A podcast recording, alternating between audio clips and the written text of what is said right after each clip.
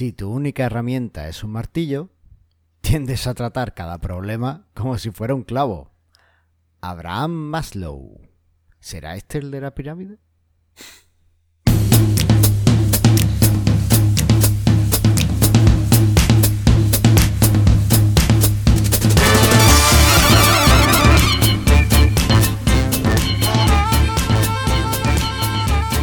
Bienvenidos al trigésimo episodio de Mastermind Joomla, el podcast sobre Joomla para que lleves tu plataforma web al siguiente nivel.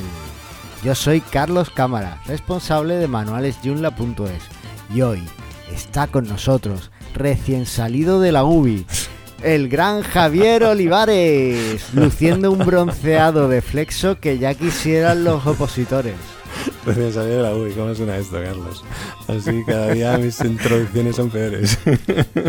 porque porque eh, estás para verte, estás para verte, hijo mío. Ya, pero si me harás una foto. ¿Qué tal, Javi? ¿Cómo muy estamos? Bien, muy bien. Encantado de estar aquí contigo otra vez, Carlos. ¿Qué tal tú? Madre mía, dos programas seguidos, me lo voy a empezar sí, a creer. ¿eh? No, no, no te acostumbres, ¿eh? que luego viene el verano, va a ser súper complicado. Bueno, podemos grabar uno juntos, ahora cuando vaya a Almería. Bueno, yo contaba con eso. Vale, pues podemos el, el hacerlo. último de, de Presta Radio, que por cierto recuerdo a todos los oyentes que es el podcast de PrestaShop que llevo con Antonio Torres. El último de Presta Radio lo grabamos en, en directo, ahí él y yo mano a mano. Sí, sí. Eso de grabar un, un podcast en la misma sala es como la gran novedad, ¿no?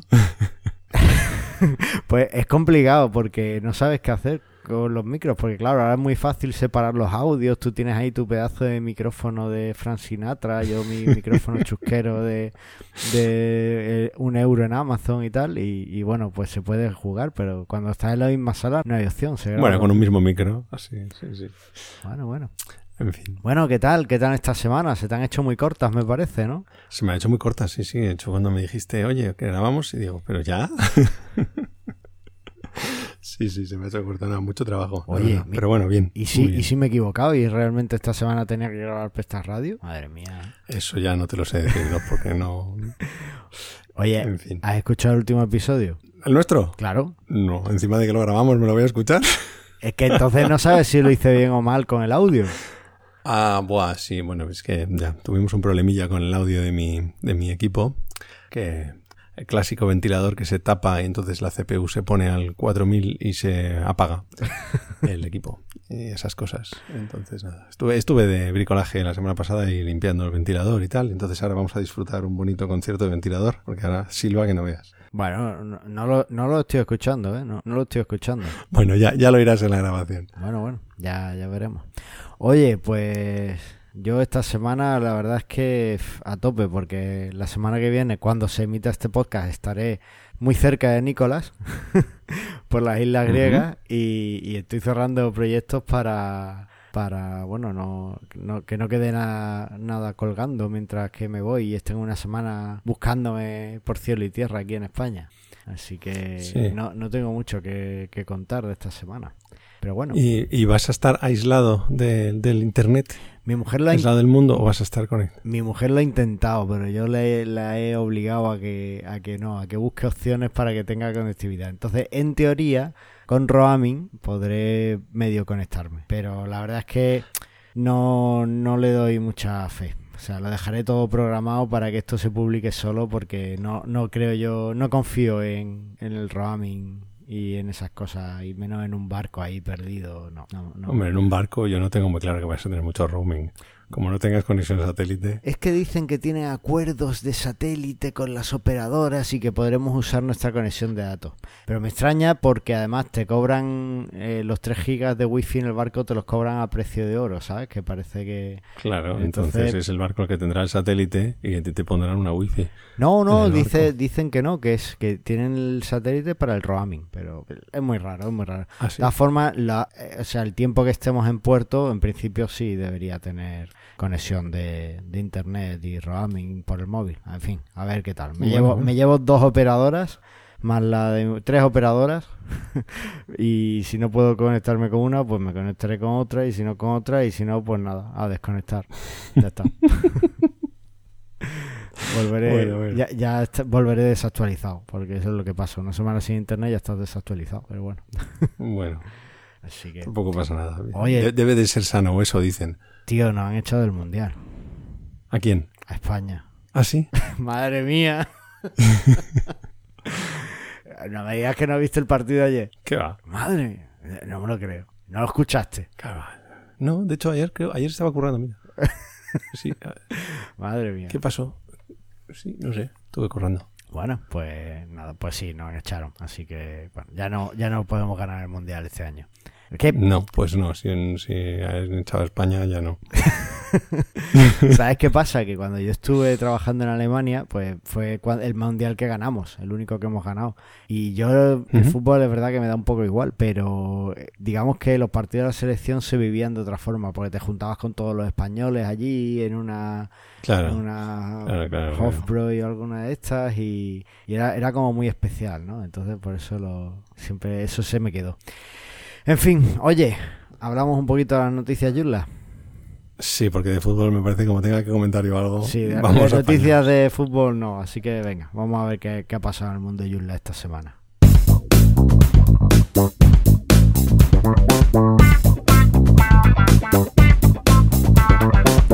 Bueno, lo primero que tenemos es que se ha liberado ya Joomla 389, ¿vale? Que duró unos una hora. Ya, ¿Cuánto ya duró? está haciendo spoiler de la siguiente noticia. Claro, claro.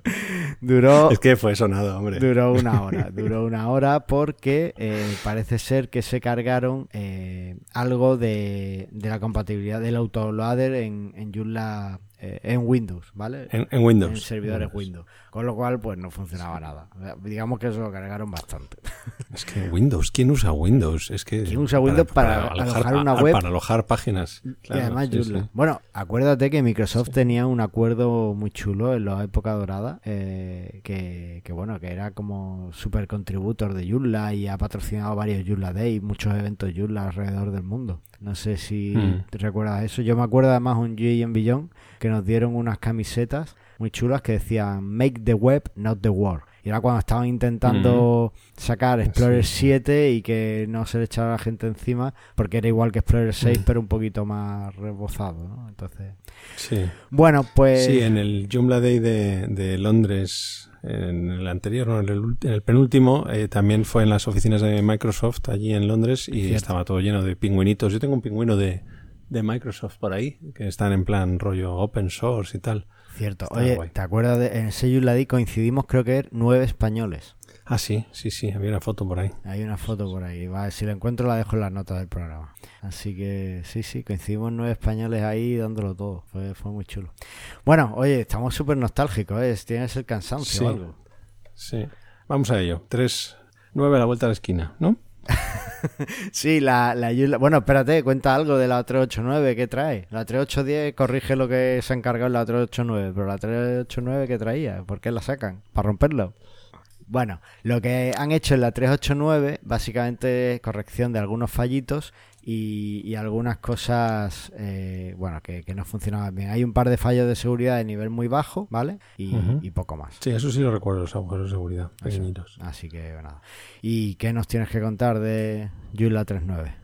Yo no, no estoy muy siguiendo ahora mismo la última moda, pero vamos que supuestamente que mejora la privacidad del sistema, pero no tengo muy claro a qué se refiere esto. Bueno, básicamente Sí, que de un- ofrecer a los el self-service de los usuarios para que puedan hacer un poco lo que, lo que quieran con sus datos y autoborrarse, cosas así. Efectivamente, ese tipo de cosas y además introduce un montón de eventos de para los plugins, ¿vale? Para que, por ejemplo, eh, si tienes un plugin que o un componente o una extensión que trata datos de usuario, pues cuando un usuario diga tráeme todos mis datos, tu extensión se engancha a ese plugin, a ese evento y o sea, te- sacas un plugin para tu extensión que se enganche a ese evento y le nutra de todos los datos que, que está obteniendo, de forma que un poco se pueda... Trabaja los dos aspectos. Por un lado, que los usuarios tengan más control sobre los datos suyos en el sitio y sobre los datos que aportan y la privacidad.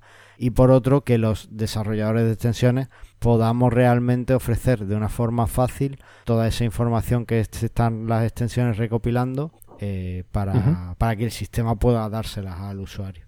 ¿Vale? Es un poco lo que... Aparte que, bueno, eh, no deja de ser un pasito más hacia Joomla 4. Después de la Joomla 3.9 vendrá Joomla 3.10.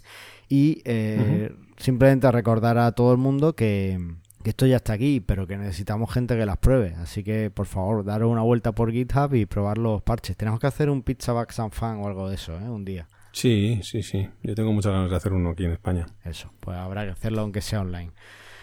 Y bueno, pues eso queda. Y ya por recordarlo, y yo sé que soy súper pesado, pero es que no se nos puede olvidar y lo tenemos ahí y tenemos que ayudar al máximo posible. Hoy, esta misma semana, he recibido un email de Sergio Iglesias eh, de su newsletter, que es muy chula, se lo recomiendo a todo el mundo que se suscriba, eh, porque no es la típica de, ay, sí, toma, mira, esto es lo que hay. No, el tío te escribe un email que te lo está escribiendo a ti con el corazón, vamos, yo es que creo que lo escribe para mí. Y, Y bueno. Yo también estoy suscrito, sí. Y, y, el caso es que, bueno, pues os sigue haciendo falta ayuda, ¿no? Opiniones y demás, ¿o qué? ¿O Sí, claro, por supuesto, todo el feedback y toda la ayuda y todo lo que se pueda, claro, para hacer el mejor evento posible. De hecho, lo que estabas comentando del Pizza Bags and Fan, yo lo, lo he propuesto para ver si lo podemos llevar a cabo. Guay, pues... probablemente el día anterior o algo así. Pues si, si nuestros amigos quieren un Pizza Back San Fan en el Yula de Madrid y pasárselo súper bien comiendo pizza, aprendiendo y cazando bichos, pues nada, que escriban el Yula de Madrid, el enlace que dejo en la nota del programa y que cuenten, quiero lo que ha dicho Javi. Y ya está. no, con eso os vale. Os vale eso, eso. Ya está. Sí, sí, claro que sí. Perfecto. Oye, pues tengo una notición que no estaba aquí, pero es genial. No hay extensiones vulnerables nuevas. Bueno, está muy bien. Así que no tenemos ni entradas sin resolver, ni entradas resueltas, ni nada. Así que estamos como estamos, no hay abandonware, está perfecto. Esa lista, cuanto más blanquita esté, mejor. Así que nada.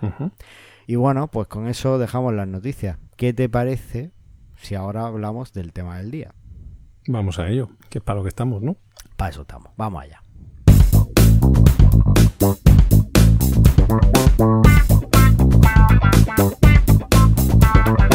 Bueno, y el tema del día es Show me your tool. Your tools, your tools. Eh, tools. Muéstrame tools. Eh, dices tools porque me has puesto una lista aquí que, que, te voy a dejar solo y me voy a ir y voy a volver de vacaciones y vas a estar todavía diciendo tus tools. Esto es una idea de, que sale de un Joomla Day, de, bueno, del Joomla Day alemán, que lo suelen hacer todos los años, que siempre hay una charla que se llama Show Me Your Tools, que consiste en que la gente salga del público y cuente con qué herramientas trabaja de forma diario, o sea, de forma diaria y, y cosas útiles, que no, o sea, en torno normalmente siempre alrededor de todo lo entorno de desarrollo, eh, con Joomla o con cualquier otra cosa, pero claro que salen cosas muy, muy interesantes y muy, que, nos pueden venir bien a todos, claro. Entonces es una cosa muy, muy chula. O sea, de hecho, invito a todos los oyentes a que a que aprovechen los comentarios y si tienen herramientas que usan a diario y que consideran muy útiles y que les molaría compartirlas, pues que nos las cuenten. Pues voy a hacer un inciso. Me, acabas de decepcionar muchísimo. Porque cuando has ah, dicho eh, Day, Show Me Your Tool, yo enseguida pensaba en Brian Timan en su triquini y pensaba que lo de la herramienta era otra cosa. O sea, acabas de romper. Bueno, bueno, venga, Había una foto por ahí de, de, Brian con Roberto que no tenía precio. Con el Brian con el triquini y Roberto. Oh, la necesitamos. Roberto, si nos escuchas. Sí, esa se la mandé. Si le hice la foto, se la mandé. Sí, habría que buscarla. La necesitamos, Javi. Esa tiene que ser estandarte. El logo del Yuladí Madrid tiene que ser esa foto. Bueno, ahí creo que va a haber un poco de discrepancia. Yo voy a enviar la encuesta, ya verás cómo lo aceptan. Sí, tú, ah, oye, tú manda la propuesta, luego ya se votará. Oye, entonces. Democráticamente. Vamos a hablar de herramientas, ¿no? Para que no tengamos que usar siempre un martillo en todas horas, ¿no? Efectivamente, bueno, un martillo para los clavos, pero para lo que no sean clavos, pues habrá que usar otras cosas. Venga, empieza tú, que tu lista más, la, tienes más larga que yo. la lista, digo. Me voy a comer el programa, eh, te aviso. No, yo te corto no te eh, preocupes. Bueno, a ver, lo difícil aquí es organizarlo más o menos que tenga un poco sentido por, por temas, ¿no? Entonces, por un lado podemos hablar de lo que es el entorno puramente de desarrollo, que yo, bueno, pues eh, soy de Linux y por tanto, bueno, principalmente de Vim y uso mucho Temux y Vim pues con sus plugins y maravilloso. Hay que decir que desde mm, la herramienta que uso para Xdebug A ver, para en un Vim momento, un momento. tiene un problema. Vim, Vim- Espera. espera, porque es que no todo el mundo que nos escucha pues es aficionado a Linux o ha trabajado con Linux. Entonces hay que explicar primero qué es Vim. Vim es un Bueno, editor de texto Vim- que, que No, no, es el editor de texto. es el editor de texto y sobre todo eh, está prohibido en algunos países, ¿vale? Eh, por la fundación, quién sabe dónde, porque hay gente que entró en BIM y no sabe cómo salir y ahí se queda y entonces quedan como desaparecidos, ¿vale? Os dejo un enlace, Ay, ay, ay. eh, un artículo enlazado sobre BIM que lo mejor que tiene es el título. No os lo desvelo, no os lo dejo en las notas del programa, pincharlo y veis el título Bueno. y veréis qué chulo es. A ver, Vim tiene su curva de aprendizaje. Vim es una filosofía, es un estilo de vida. ¿Qué te voy a contar? O sea, Vim es, es, es como la píldora roja de Matrix. Entras en Vim y ya no, ya no hay vuelta atrás. Ya el resto de cosas es como, pero, pero esto es para mortales. No, Vim es, es especial, vale. Sí, a ver, es un editor, pero no solo, no solo de Linux, ¿eh? lo puedes tener también en... Hay muchísima gente que usa Apple y usa Vim. Yo, yo uso y hay un Mac Vim Mac y cosas por el estilo. MacBeam Eso es. está muy bien. Es posiblemente incluso mejor que Gbin, que es la versión gráfica en, en Linux.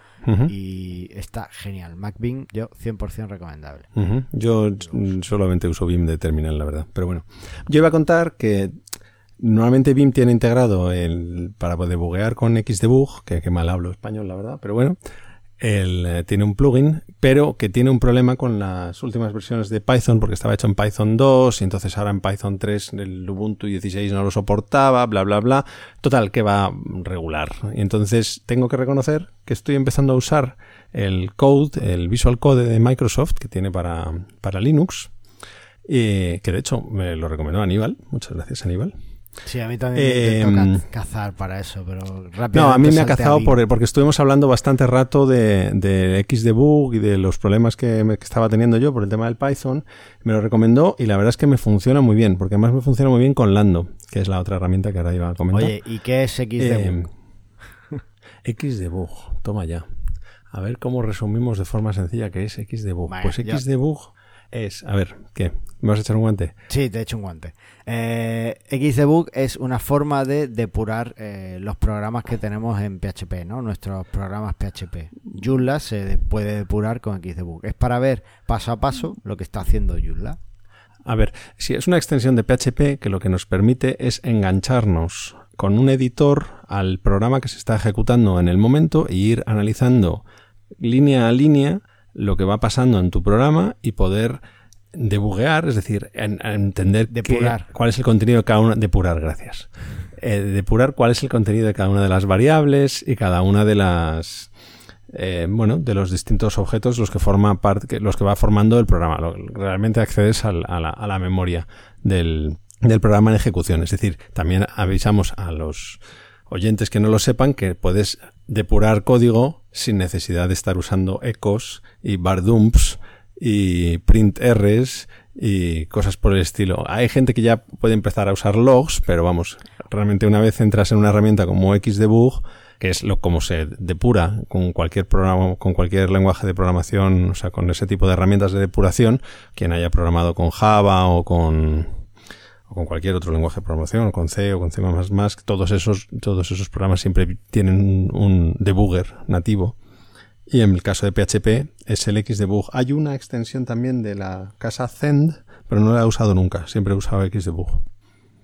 Sí, en esa Es extensión estupendo. además la desarrolló Jitse, que es el autor del libro Programming Joomla Plugins, que es un crack de. PHP y, y la, la Sí. desarrolló él y, o ayudó a desarrollarla en lo que sería un poco su, su vertiente más, más de Joomla. Así que, bueno, yo tengo que confesar que yo Xdebug técnica casi que me ha enseñado a programar, ¿vale? Y él con Xdebug Claro. he aprendido el ciclo de Joomla perfectamente porque puedes ir parando y vas Claro. viendo paso a paso qué es lo que entra, dónde sale y tal.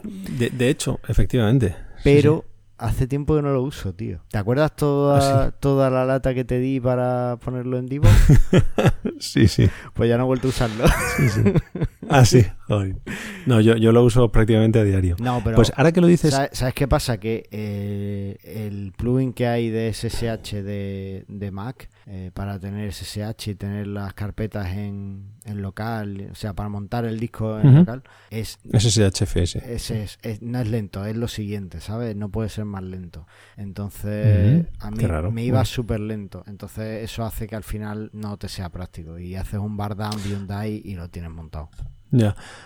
A ver, es verdad que sí que es, que es más rápido cuando lo tienes local y que con, para debugar, pues para depurar entornos remotos es, puede ser sobre todo complejo además de, poner en marcha. O sea, yo eso lo voy a reconocer porque también pasa incluso con el Lando, que hasta que le pillas el punto y, una cosa es depurar eh, requests eh, o peticiones HTTP y luego cuando te pones con la consola, pues es otra vez empezar a ver cómo consigues que en, que en, eh, scripts de CLI también enganche el XDebug, etcétera.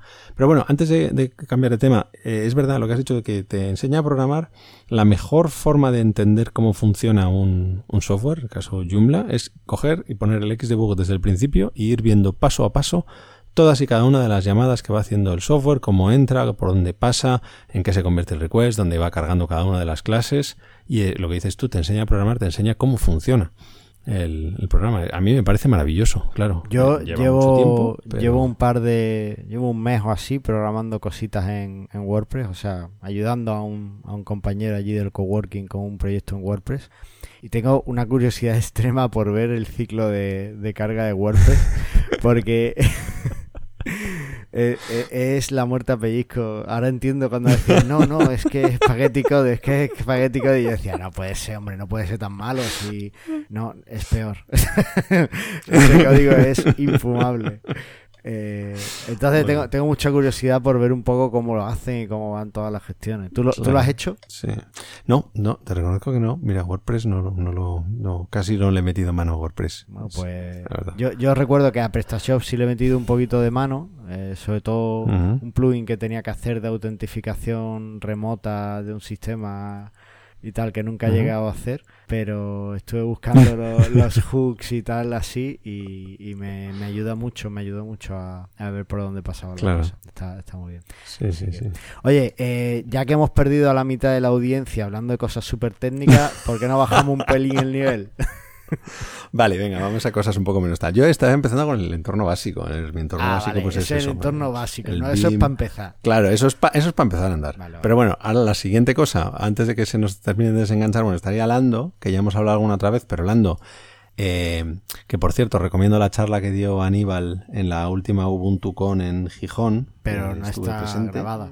¿No está grabada? Sí que está grabada, ¿no? No hubo vídeo. Yo le pregunté a Aníbal y me dijo que no, que no, que no, hubo vídeo. No había vídeo. Ah, pues nada, Aníbal, te toca volver a hacerla y así la grabamos. Oh, oye, ¿qué te parece? Porque fue estupenda. Ideón, tengo una idea grandísima. Para el próximo programa, Aníbal, te vienes, lo hacemos con vídeo, ¿vale? Y nos cuentas la charla de Lobuncon. Ahí lo dejo.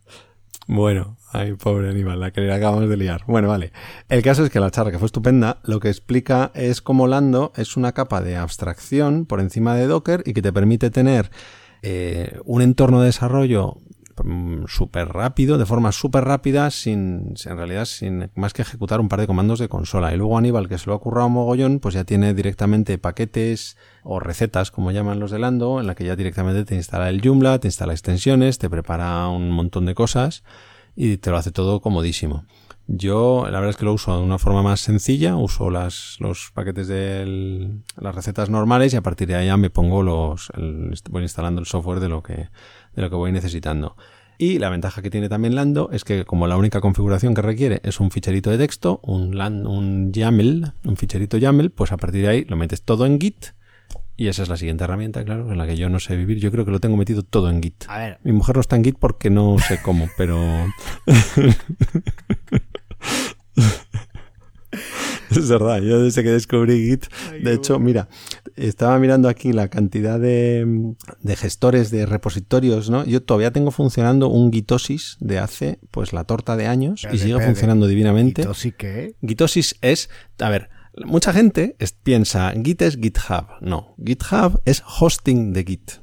Entonces, tú puedes alojar tus propios repositorios de Git No necesitas, que sea GitHub, existe GitHub, Bitbucket, GitLab, etcétera, pero te lo puedes alojar tú.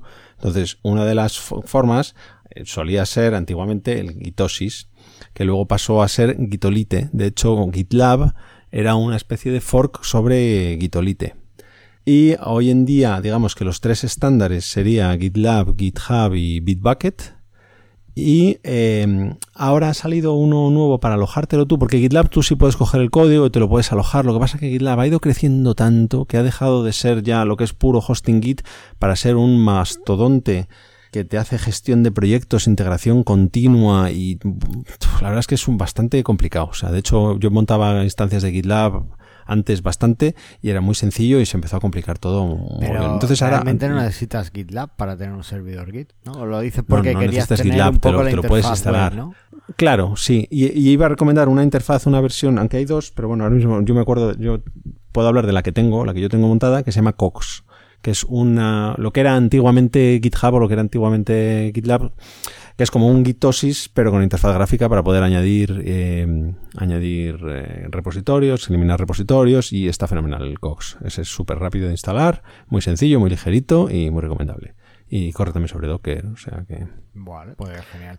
Oye, para aquellos que aún no se hayan ido, eh, le digo que Lando, lo que has comentado es, es cierto, o sea, Lando es súper fácil. Es que no tienes apenas que saber nada de Docker ni de nada. Realmente está, está muy bien. Y te levantas un Joomla 4, por ejemplo, si lo quieres probar, en, en un comando. Es que Claro. Es súper fácil, está genial. Así que. Sí. Y, bueno, pues eh, Git, eh, lo que comentaba antes, yo, yo tenía antes eh, la Raspberry Pi, tenía un, servidor Git y tenía un par de repos. Lo que pasa que. y además lo tenía medio bien. medio bien en el sentido de que lo que era el código, los datos de ese Git, los guardaba en, en un disco duro, no lo guardaba en la tarjeta SD pero no sé por qué mis Raspberry Pi se corrompen muy rápidamente la SD. Creo que porque la tengo también haciendo de, de punto de acceso wifi. Y, y entonces perdí la configuración en una de estas y no tenía copia de seguridad porque eso es de losers y esas cosas.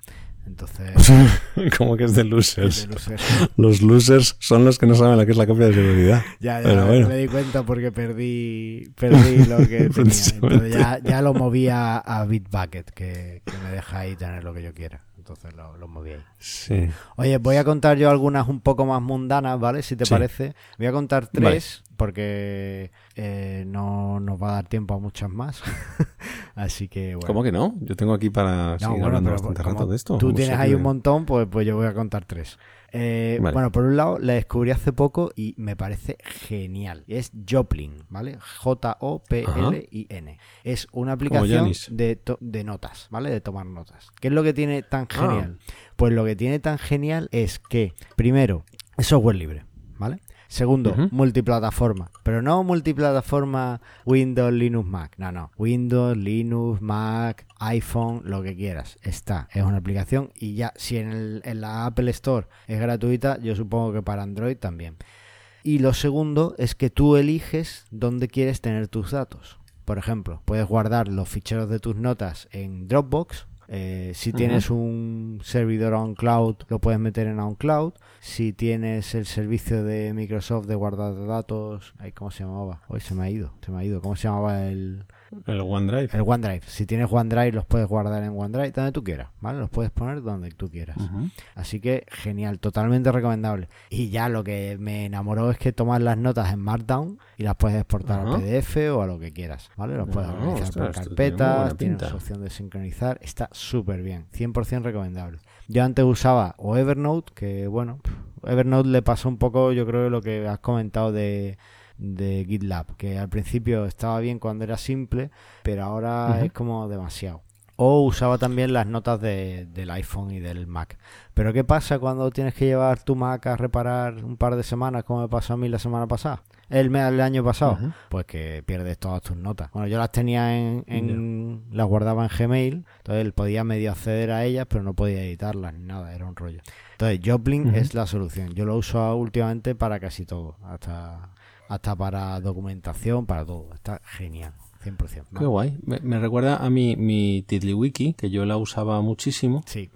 y que es una wiki que mm, se guarda en un fichero HTML que podías tener sincronizado en el Dropbox y no tenía cliente móvil y tal pero era estupenda, os podías ver los archivos en el, móvil, lo que pasa que no, no, era práctico para ponerte a editar, no era Markdown, era otro, un Creole o un lenguaje de, de marcado un poco diferente, pero desde que salió Firefox 59, el famoso ese reescrito que han hecho, ya no se puede porque no permite guardar. Lo que hacía el propio JavaScript era guardaba ficheros en el disco y eso ya lo han capado muchísimo.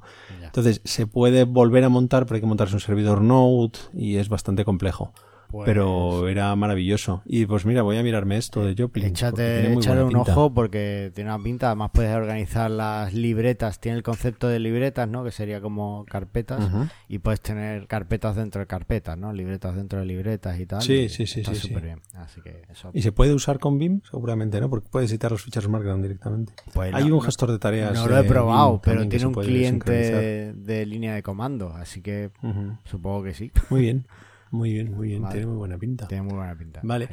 Pues mira, esto. Mm, venga, vamos a seguir. Ya sabía yo que podía enseñarte alguna cosa que te. Hombre, hombre, por supuesto, se aprende un montón. Bueno, eh, eh, una que le voy a recomendar a mis oyentes, a los oyentes, y que además tú eh, ya te he hablado de ella y estoy seguro que la conoces, es Toggle. Es un servicio web, hmm. ¿vale? Pero eso es mi día a día está togelizado. Yo creo que es, el, es un servicio simplemente para traquear el tiempo que estás trabajando en algo, ¿vale? Para registrar el tiempo que estás trabajando en algo. Y lo bueno que tiene, porque hay miles de aplicaciones que hacen eso, es que es extremadamente sencillo. Solo tienes que pulsar el botón.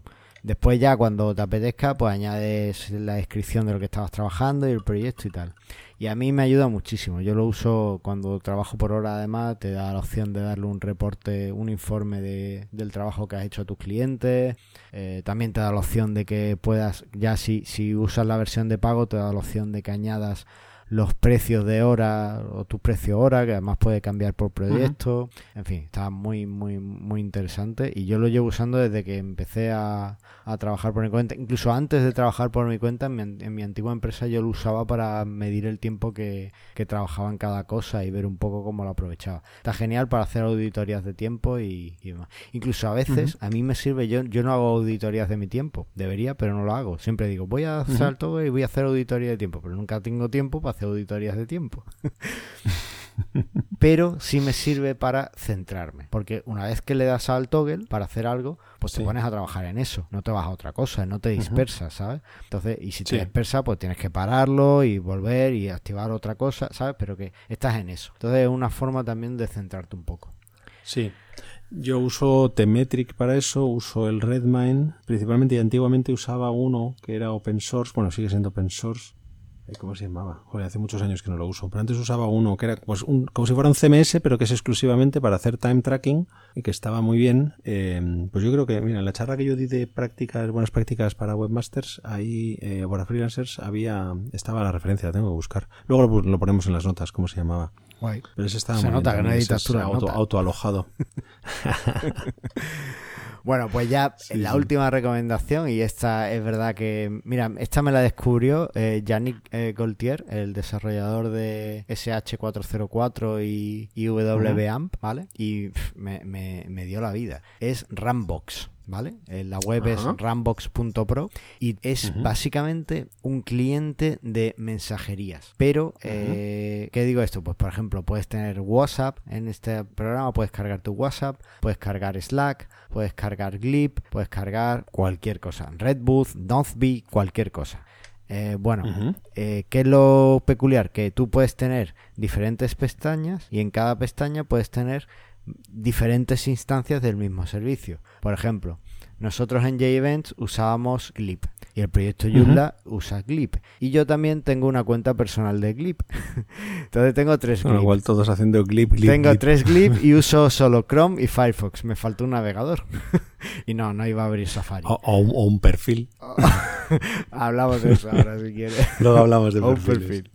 Entonces, eh, con Rambox puedo tener los tres abiertos a la vez y no tengo que andar abriendo y cerrando programas fácilmente. Es tan chulo que ojalá ah, cargara ahí. Ah, pues mira, sería interesante. Sí, sí. Bueno, pues... Mira, antes de que digas eso, por, antes de cambiar de tema, perdón, eh, cambiar eh, sí comentar que, por ejemplo, yo eso lo solucioné, lo de lo de tener, yo tengo, yo uso mucho Slack por distintas, pues nosotros en Divo usamos Slack, en, varios proyectos en los que ando metido usamos Slack y tal, y para no tener las 26, porque en Slack tú en realidad puedes tenerlo en el navegador, puedes tener tres pestañas abiertas de Slack y no hay tanto problema.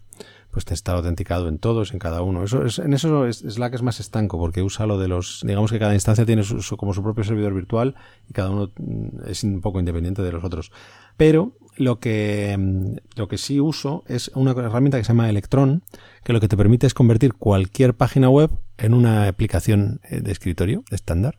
Entonces tengo hechas una aplicación para el WhatsApp, una aplicación para, el, para los distintos Slacks que tengo, entonces los abro como aplicaciones diferentes, los tengo mm, puestos y gestionados de manera que son independientes y que en un momento dado pues también son más ligeros que muchas veces que, el, que a veces el Firefox o tal se empiezan a poner ahí contentos con la RAM y sobre todo el Chrome y, te tumban el PC por, por, no, por tener muchas pestañas, vamos. Oye, nota, nota graciosa. Eh, acabo de entrar en la web de Electron para ver un poco de qué va y parece que está caída. electronjs.org está caído. Ah, pues mira. O sea que... Eh, como lo que hace es que te compila un... Te compila un, un navegador eh, pues directamente lo tienes tú nativo, no, no sea en tu local, no necesitas que esté online. O sea, lo que tiene que estar online funcionando es la, es la aplicación que estés usando. Guay, oye, pues mola mucho. Es, muy práctico, ¿eh? es muy sencillo y bastante cross-platform, o sea que funciona bastante bien. Cuando vuelva a su web le echo un vistazo. está, está del GitHub, sí está, pero no, no está. Oye, no sé qué, dónde estás mirando tú, ¿eh? pero a mí me funciona perfectamente electronjs.org a mí me, carga estupendamente. Pues yo lo tengo capado, tío. Sí, pues no sé, será que en Almería no. Ah, no, es, no, ¿sabes qué pasa? Que eh, Google me estaba dando el HTTPS y el HTTPS está eh, el no, funciona. El, HTTPS funciona perfectamente, lo que tengo yo delante. Bueno, vamos a no marear a los, a los oyentes con esto, que estos son problemas. electronjs.org es muy fácil de usar y muy práctico para muchas cosas. Em, vale, sí, no, ¿Sabes qué eran las 3 W? ¿Qué 3 W? ¿Qué es eso? ah, no, funciona. Pues no sé qué A mí me funciona perfectamente, Carlos, tío. Sí, sí. No, ahora, ahora me funciona. ¿Has hecho algo? ¿Qué has tocado, tío? No, habré despertado el servidor, no sé. vale, pues sí, funciona. Vale. Vale. vale. Eh, y ya ya he hablado de Rambox, ya he hablado de Toggle, vale. Eh, Pocket, sí. Ah, bueno, pues ya está, ya tengo todas mis herramientas. Bueno, eh, desde luego también eh, mención especial para Nozbe, ¿vale? Que es mi gestor de proyectos para proyectos personales que usa GTD. Lo dejaré enlazado, además un código de afiliación por si alguien se da de alta que, que, me ayude un poco. Y eh, por supuesto, no podría no meter en esta lista a Divo. O sea, para mí se ha convertido, de hecho, ¿Sabes lo que he hecho? Lo he dejado. ¿Sabes que en Firefox puedes fijar pestañas? Pues lo he dejado fijo. Anda, con yo, yo tengo ahí, yo, yo, claro, lo tengo ahí fijo. Digo, si es que siempre lo abro, siempre, no hay un día que no entre. Entonces, pues ya lo he dejado fijo ahí y yo siempre trabajo ahí en Divo. O sea que es, para mí es, de las cosas indispensables. Qué bien, pues nada.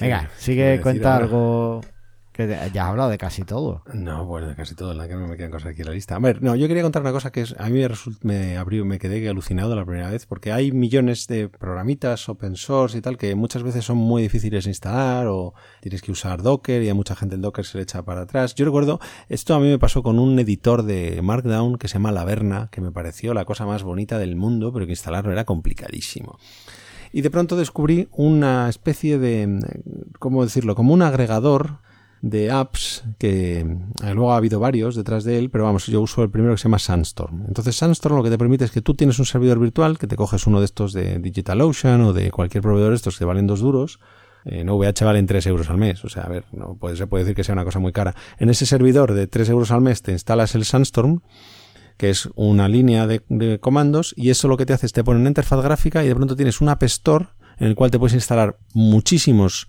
programas open source directamente con un botón. Y de esas, de esas herramientas de los que yo uso a diario, uno de ellos es Wecan, que a la gente, la gente probablemente conocerá Trello, pues Wecan es la versión open source de Trello, es estupenda, o sea, no, no, la verdad es que nunca he usado Trello, siempre he usado el Wecan y me parece indispensable, lo uso muchísimo. Y de, de hecho más desde que han puesto una cosa nueva que llaman como las, los canales, los carriles de natación, con lo cual puedes tener como varias filas y hacer... Está muy muy bien. Eh, luego también uso mucho Etherpad, que también es otra aplicación que es relativamente compleja de instalar. Eh, y Etherpad lo que te permite es que a lo mejor estás hablando con alguien por teléfono o comunicándote. Bueno, yo trabajo mucho en remoto con, con gente para trabajar y abres una pestaña y los dos podéis empezar a escribir de forma colaborativa. Entonces le puedes pasar texto, copiar y pegar texto, le puedes mm, eh, editar un texto conjuntamente, o, pero sobre todo para copiar y pasar snippets de texto es estupendo. Y en Oye, esa misma línea... Esto, es un Google Docs. eh, Es como, bueno, no es un Google Docs porque no tienes Excel, no tienes uh, Word. Esto es más, es otra cosa. Es para Estoy, estoy viendo que tiene aquí Ethercalc. Ethercalc, claro, eso es para compartir cálculos. O yo iba a decir Etherdraw, que es lo mismo de una pizarra y tú puedes pintar. Que no os ha pasado antes. Skype, que yo no sé si la sigue teniendo, pero en Linux lo quitaron. Skype tenía una pizarra estupenda. Antiguamente. Entonces tú podías coger y decir, oye, mira, tal, y te hago un, diagramita. Pues eso se perdió. Entonces ahora con, con Ether, Etherdraw, y aquí es que es tan sencillo como darle a clic y de pronto, pum, ya tienes una instancia. Y él se encarga solo de hacerte los backups. Bueno, bueno tendrás que hacer tu backup del servidor, evidentemente, pero vamos, que, que, él, que él guarda las instancias, lo hace todo. Y puedes instalar muchísimas cosas. De hecho, lo que comentábamos antes, puedes instalar GitLab dándole un botón. Y puedes Sí, instalar el, la Verna, puedes instalar WordPress. Curiosamente no hay ningún otro eh, bueno, no, otro CMS sí, ahí está, hay una cosa que se llama Hacker CMS, que es una cosa un poco extraña. Y luego tienes formularios, tienes Rocket Chat, tienes una cosa de Simple To Do's, hay un CRM, hay, hay muchas cosas. Yo la verdad es que principalmente uso las que he dicho antes. El Weekend lo uso todos los días mucho. El Etherpad lo uso también mogollón. El Laverna al final no lo uso tanto. Me parecía precioso, me sigue pareciendo precioso, pero no, no lo uso. Ah, También hay otro editor de Markdown que se llama Dillinger, que también está muy bien. Y el Etherdraw. Sí, lo he usado. Sí. Está aquí, está aquí disponible, Dillinger. Sí, sí, pero con un Ah. botón, que normalmente es bastante complejito. Y luego lo- la ventaja es que el Sandstorm te mantiene todo totalmente actualizado. Cada vez que sale una versión, él te dice, dale al botón de recargar y ya está, ya se ha actualizado todo. Es lo que se dice sin, sin, ¿cómo se dice? No, no pain, ¿no? Para el update, sin dolor. No pain, sí. Y luego hay varios proyectos parecidos que a lo mejor la gente conoce que se llaman Juno Host, es uno que hace más o menos la misma idea, Cloudron, que es otro, eh, Cozy Cloud, pues al final todos acaban haciendo más o menos lo mismo. No sé si algunos te incluyen cosas tipo, eh, ¿cómo se llama esto? OnCloud y cosas, cosas por el estilo que puedes instalar. Mira, por ejemplo, estoy viendo que Cloudron también te incluye Sogo, Sogo está muy bien, también incluye Nextcloud, que es donde se fue el desarrollador principal de OnCloud, se fue a Nextcloud. Eh, el Camboard, que es un gestor de proyectos, que ese también está bastante bien. El Camboard es, es, bastante interesante. Eh, bueno, hay muchos, muchos. Entonces, este tipo de herramientas están muy bien, porque te ahorran mogollón de tiempo, mogollón de mantenimiento, y, y en el fondo es todo open source. Y es, es muy, muy práctico, la verdad. Eso Claro, esto además te lo instalas en tu, en tu servidor y ya está. Sí, sí, no necesitas nada más que eso. Un- los 3 euros al mes que te puede costar un servidor en, en VH o en DigitalOcean o en donde quieras. Y ya está, le pones pues el esto, esto está muy chulo. Yo, sabes que llevo tiempo, tú sabes que, que los programas los hacemos por Google Office. ¿vale? Sí. Porque bueno, lo hacemos Google Office no, Google, forma- bueno, Google Docs, ¿no? Sí. Sí, Google Docs. Google Docs, sí. sí. Y llevo tiempo queriendo cambiarme a una solución o dentro de Joomla o, o más libre, ¿no? Y oye, esto tiene muy buena pinta para hacer los guiones y tal. ¿eh? Sí, sí, está muy bien. Para eso, por ejemplo, la Verna es estupendo. El Laverna está muy bien. A ver, Eh, ese no lo veo. La, la Verna, la Verna. Es un editor de Markdown precioso, con checkboxes, con un montón de utilidades y tal. Es muy bonito esta, es que lo ves visualmente y... Nada, programado con gusto. Hay gente por ahí Bien, que bien, tiene bien. esas Bueno, cosas. pues lo- le, echaré, le echaré un vistazo. Estoy aquí buscándolo, pero no, no lo veo en las aplicaciones en el App Market. Oye, aquí tenemos que hacer el, el app de Joomla, ¿eh? Sí, sí, en realidad es sencillo, solo tienes que montar una imagen de Docker y ya está. Uy, Lo que hace él es que te deberes. pone, claro, te pone un, te- lo que hace esto es que levanta, levanta contenedores Docker y te lo conecta, vamos a decir, con el framework principal, que es el que gestiona la autenticación. Por ejemplo, una cosa que yo uso muchísimo de- del Sandstorm es que en un momento dado yo necesito dar acceso a alguien a una, a una instancia, por ejemplo, de Wiccan, que esto lo uso lo hago a diario, y coges, tienes un botón que es compartir y le puedes dar permisos de solo, como en Google Drive con cualquier cosa de estas, y dices, esta persona también quiero que lo vea, y le manda un link único que directamente ahí puede, puede esta persona ver ese documento en concreto.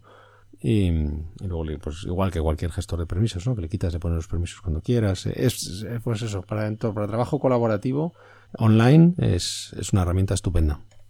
Perfecto, pues ya tenemos algo que hacer esto, estas vacaciones. Sí, como Oye, que se nos va esto de las manos. vamos a dejarlo. Venga, dime la última herramienta que quieras comentar. La última, pues mira, iba a hablar de Codeception, pero como ya hemos hablado muchas veces de Codeception, voy a hablar de otra que a lo mejor no es tan conocida, pero que es muy interesante y muy importante, que se llama ZAP, o en inglés SAP, que, bueno, sería SAP Proxy. ¿Esto qué es? Pues en realidad es una herramienta que te permite analizar agujeros de seguridad del software que estás desarrollando o de las páginas web que estás utilizando. Entonces, es un proyecto de OWASP, que es una organización, es una especie de consorcio para la seguridad en Internet, etcétera. O sea, el OWASP es una, una no sé cómo decirlo, sí, una organización muy importante. Son sus recomendaciones de seguridad. O sea, si quieres aprender de seguridad en Internet, lo primero, el primer sitio donde hay que ir es a OWASP, leerse todas las recomendaciones, empezar a verse pues todos los tutoriales de cómo hacer las buenas prácticas, de cómo hacer software, cómo, qué problemas puedes encontrar, etcétera. Y una de las herramientas que tienen, porque tienen varias, es el ZAP. Entonces el ZAP es un software que te instalas, es open source, por supuesto, que te bajas a tu equipo y, lo que haces es que lo pones, se llama proxy porque tú navegas a través del ZAP. O sea, te, hace de proxy a tu sesión de navegación. Entonces, evidentemente, lee las contraseñas, etcétera, pero se, hace, se usa para que veas tu propia aplicación. Entonces, digamos que tiene, una, tiene varios modos. Tiene un modo activo en el cual tú le dices, mira, esta es la web, atácala. Entonces, él se pone a tirarle todos los exploits conocidos del universo para ver si te encuentra vulnerabilidades. Y luego tiene un modo un poco más sofisticado bueno, tiene araña de Ajax también y bueno, tiene muchas cosas que el modo más sofisticado en el que es como un poco parecido a Codeception en el que tú vas grabando una sesión y dices, mira, pues este software se usa así, esta es la aplicación, tengo estos formularios y luego él recorre esos mismos pasos pero metiéndole los dedos en donde puede. Y, luego te saca, te saca un reporte y te dice, pues mira, he encontrado esta vulnerabilidad por aquí, he encontrado esto, warnings, es lento, pero súper potente. O sea, lento que es que le coges, le enchufas el zap y te vas. Y se tira dos o tres horas probando exploits y probando cosas. Y es muy recomendable, la verdad. No voy a decir que lo uso a diario, no lo uso a diario, pero sí lo uso para cada proyecto que uso. Pues, hago. Genial, muy chulo. Muy chulo. Habrá que, habrá que echarle un ojo. Pues yo creo que hemos contado muchísimas cosas, muchísima información y, mucho para, para, mejorar un poco, y no, no solo dentro de Joomla, sino en todo lo que sería el ecosistema ¿no? de, de lo que trabajamos. Así que si te parece, lo dejamos aquí. Me parece bien. ¿Tú crees que hemos recuperado a los que se fueron cuando empecé a hablar de BIM? Ni de coña. Espero que vuelvan para el siguiente programa. Venga, pues si te parece, pasamos al proyecto del episodio. Vamos.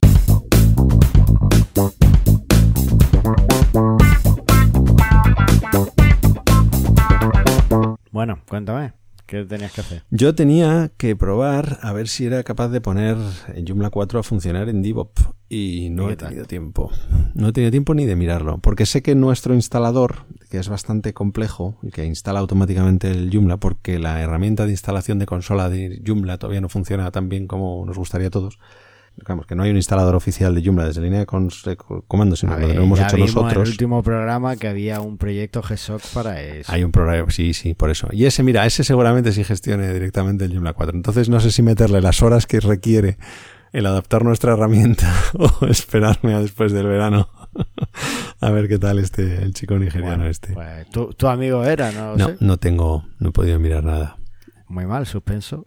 Suspenso, suspenso. Pues yo tenía que probar launch eh, y la verdad es que estoy muy contento con, con el, sistema. Eh, no tiene restricciones apenas. Tienes tu gestor de bases de datos, tienes tu gestor de ficheros. Muy chulo. He podido recuperar mis webs que, tenía en Joomla.com, así que genial.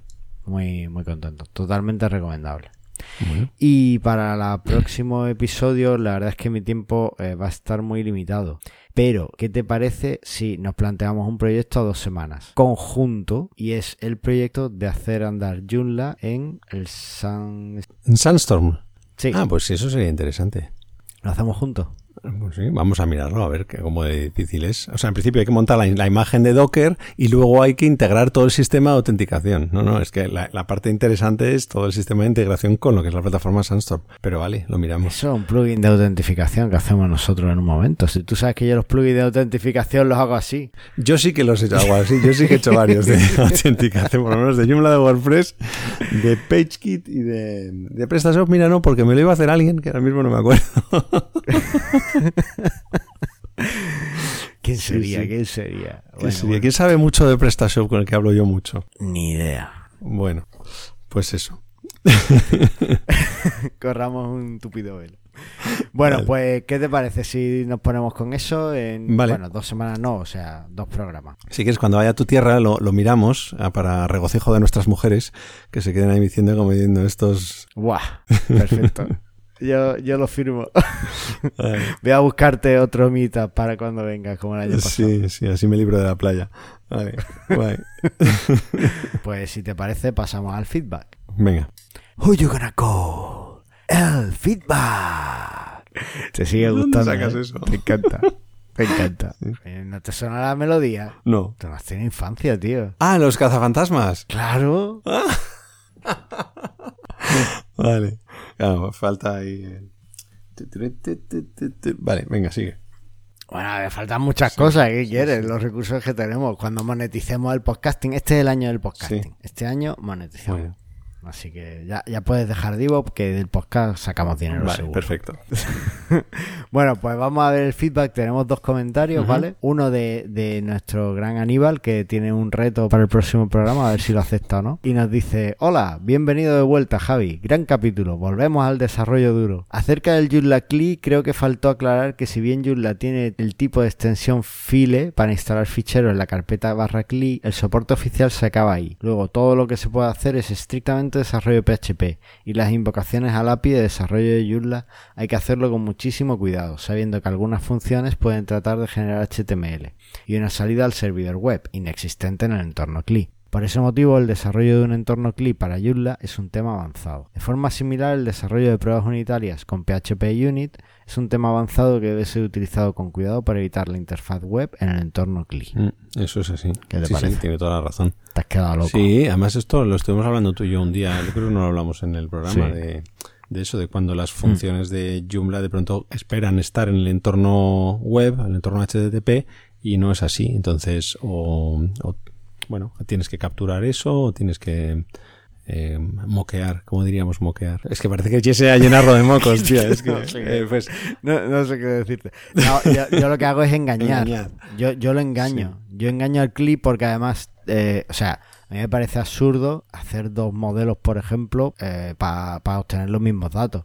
Entonces yo lo que- y de hecho, muchas veces incluso para probar un modelo y una vista propia al CLI. ajá. De forma que accedo a ella de, de- a través de la web y ejecuto las tareas a través de la web. Y cuando ya estoy contento, los llamo desde el CLI. Anda. Sí, yo soy Vale. así. Entonces lo que hago es que le engaño y le digo al CLI, oye, estás en entorno web. Y le, y le- claro, Sí. y, y le digo, y tu servidor es Apache, no sé qué, Ya. ¿sabes? Yo se lo digo. Ya. Y, y se lo traga Se lo traga, ¿no? a pobre, pequeño pobre. nivel. Entonces, si hay, si hay, si hay algún error, si hay algún error, pues lo, lo medio capturo, Es- ¿sabes? Es un poco Que- crédulo. No, se le puede engañar más o menos. Es, es un poco. Son horas, me he pasado horas buscando información sobre cómo engañarlo. Y no, porque tampoco hay mucho escrito sobre esto y tal. Pero, pero bueno, eh, algo he encontrado y, y ya te digo, la, la mejor opción que he visto es engañarlo. Lo engañas, le dices que estás en la web, él sigue haciendo sus cosas, incluso te da salida web y tal. Y tú, bueno, pues ya lo gestionas como buenamente Ya, puedes. yo lo que suelo hacer es más bien eso, moquear o sobreescribir los métodos para que no devuelvan HTML ni nada por el estilo, que directamente no devuelvan nada o según la función que sea, pues que me devuelvan en lugar de devolverme un HTML me devuelvan un JSON o según, pero Tiene, tiene sentido. Bueno. son enfoques diferentes. Bueno, y este comentario tenía muchas ganas de leerlo. Eh, pone anónimo, pero creo que sé quién es. yo también. Y, y dice: Hola, le voy a llevar la contraria a Javier. En, eh, a Javier. En DevOps sí que está documentada, con un vídeo, eso sí, la actualización automática de sitios en desarrollo en divo.com barra features. Debajo de Core Update hay un enlace al vídeo que tiene subtítulos en español y en inglés y lo anoto aquí de todos modos. Y aquí nos dejo el Ujú. vídeo. El vídeo solo muestra la actualización, pero la idea es que para las webs que deseas actualizar se bajen a desarrollo, se actualicen, se suban a demo. Todo esto de forma masiva y luego ya se revisen una a una en demo y se suban a producción si todo es correcto. Como siempre, un placer escucharos. ¿Qué te parece? Pues que tienes razón. Muchas gracias. Que no conoces tu plataforma. No, que no conozco lo que está documentado, lo que no está documentado, que ya no, ya no sé ni todo lo que hay. Pero bueno. Bueno, te digo que, que está súper oculto eso, tío. Mira que está la simple vista. Sí, sí, ¿Cuánta verdad sí, es que si quieres esconder algo Por bien, por lo simple vista de vista, todo? Sí, sí, sí, efectivamente. Lo he usado esta semana. ¿Ah, sí? Sí, y funciona muy bien. Me alegro. O sea que, que me, ha, me ha molado mucho porque además eliges las Mm. que quieras, tres o cuatro webs, y le dices, pásatela a desarrollo. Y después actualízala. Eso es. Y lo hace. Sí, sí. Eso te los pone ahí en su cola. molará mucho cuando si pudiéramos hacerlo de que haga testing automatizado después. Entonces, directamente, si el test pasa, pues que directamente te lo, te lo suba. Es. Pero Ya, bueno. bueno, eso ya es, es- eso es. Pero bueno. Ya, tú lo que quieres es que cobremos sin trabajar, ¿sabes?